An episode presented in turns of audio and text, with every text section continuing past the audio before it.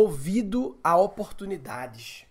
Uma coisa que se fala muito, né? De ah, o empreendedor, o cara que é protagonista, ele não deixa passar as oportunidades, né?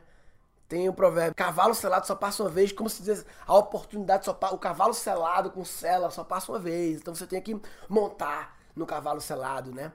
O empreendedor ele não perde a oportunidade. Muitas vezes as pessoas falam para mim, pô, eu tô, quero te apresentar um negócio, pra, acho que você pode ser sócio, você pode fazer alguma coisa, sei lá. E muitas vezes eu explico, pô, cara, no momento eu não tô podendo, não sei o quê.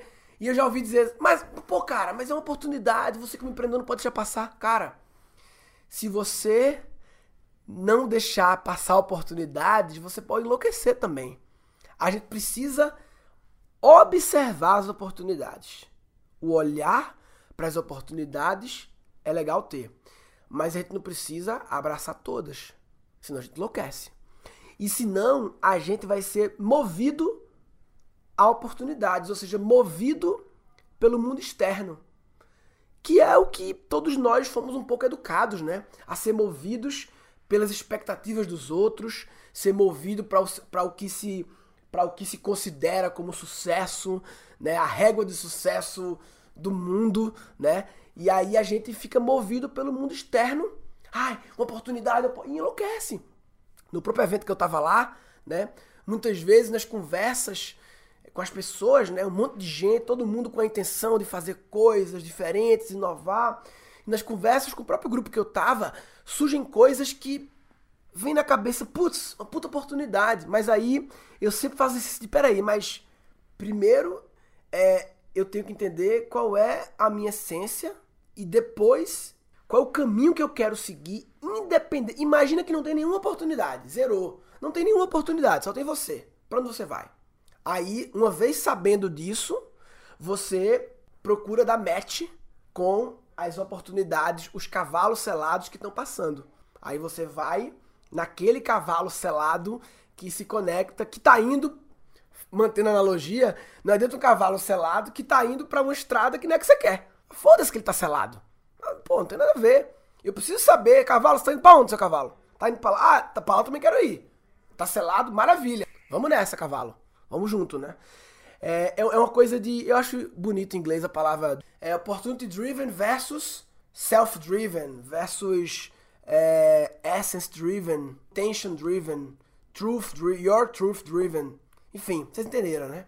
É, como você ser menos movido só ao mundo externo, que tem muita. Assim, tem pessoas que ainda estão no estágio de não ver as oportunidades. Aí é importante ver os cavalos selados. São dois estágios. O estágio que você não está vendo os cavalos selados e o estágio em que você está vendo os cavalos selados, mas está pulando em cima de todos. As duas requer um pouco de atenção. O primeiro ponto de passar a ver as oportunidades é um problema de vista. No, no curso Reaprendizagem Criativa, eu acho que uma das grandes transformações do Reaprendizagem Criativa o reaprendizagem criativa, o nosso curso online de criatividade, dá para dizer que ele é um tratamento de vista. É um tratamento de vista, de visão. É, as pessoas, elas muitas vezes estão com, com miopias ou com hipermetropias, ou seja, estão embaçada a visão e não permite ver o mundo, a realidade de um jeito mais expandido, de um jeito mais abundante, a quantidade de cavalos selados, porque cara, a gente vê um mundo cheio de problemas, não vê? cheio de questões a serem resolvidas. Se tem questões, tem oportunidades. Então tem muita oportunidade. E eu acho que se você tem essa dor assim de putz, é, eu não vejo oportunidades, eu não sei como sair da armadilha que eu entrei, porque eu não vejo outros caminhos, vale a pena fazer o Reaprendizagem Criativa, o curso online. Entra aí em www.reaprendizagem.com.br, que lá vai dizer quando vai ser a próxima turma. A gente abre algumas poucas turmas por ano, então não procrastina. Faz esse tratamento de vista, né? E uma vez que você já está é, vendo e, e já está surgindo na sua vida, aí o surgir as oportunidades tem a ver com as intenções que você joga no mundo, né? Isso merece outro episódio. Tem vários nomes, pode chamar de lei da atração, você pode chamar de causa e efeito, você pode chamar de ação e reação, você pode chamar de semear e plantar, né? Tudo a mesma coisa. Newton falou de um jeito, Jesus Cristo falou de outro jeito, o lei da atração falou de outro jeito, mas pode chamar de vibrações, né? É, a sintonia que você está vibrando, né? Isso tem a ver com o que você está é, atraindo. O primeiro ponto é passar do não ver para ver as oportunidades. E o segundo passo é, uma vez vendo, saber escolher. E escolher a partir da sua essência, do que você verdadeiramente quer.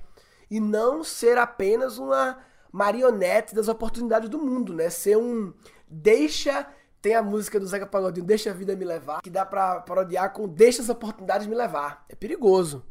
Deixa as oportunidades me levar, é perigoso que você pode ser levado e e pode não chegar no caminho que você deseja. Sim, sim. Eu acho que num nível bem assim, mais profundo, que tem a ver com essa questão de conhecer a essência e tudo mais, é realmente o que, que você quer, quem é você e, e se libertar muito dessas expectativas, sim, né? expectativas. De família, ah. de sociedade, inclusive até dentro de uma profissão. Tem áreas e áreas, e algumas são mais reconhecidas, renomadas, outras são mais discriminadas, e muitas vezes as pessoas vão indo pelo caminho do sucesso que alguém ditou, alguém disse.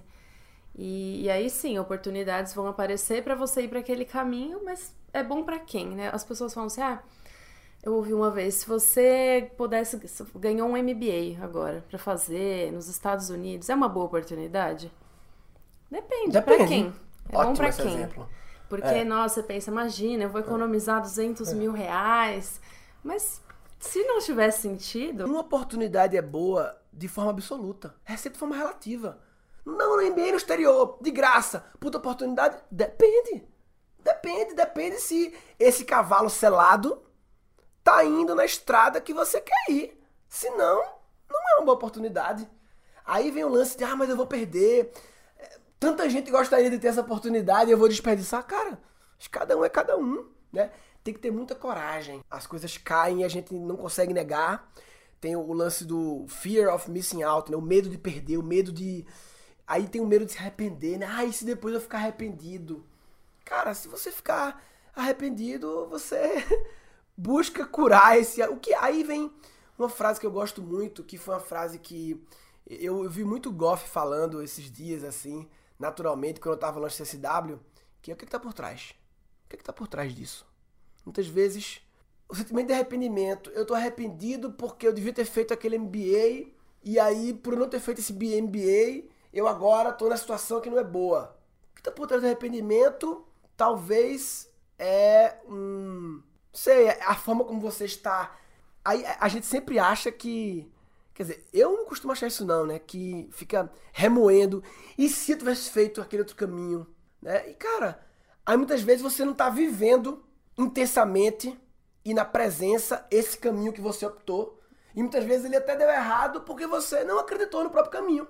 Ficou tanto remo. Que está por trás muitas vezes é você não se auto-perdoou a sua negação do MBA que você negou, foi aberto, e aí você não conseguiu viver intensamente o outro caminho que você quis, e aí acaba dando errado, ou deu certo e você interpretou como errado, porque, cara, nada dá errado se houver aprendizagem. Agora, se você não processa a aprendizagem, aí você pode julgar como errado. E aí o arrependimento vem como um, um acentuador. Além de não aprender, ainda vem um sentimento negativo. O e se é o gatilho da imaginação. E se? Só que a imaginação tem esse lado negro da imaginação. Isso merece um episódio só sobre isso. O lado negro da imaginação. Que é o lado negro que imagina coisas ruins. Que cria imagens negativas e se tanto de, de, uma coisa do passado como de uma, coisa do futuro.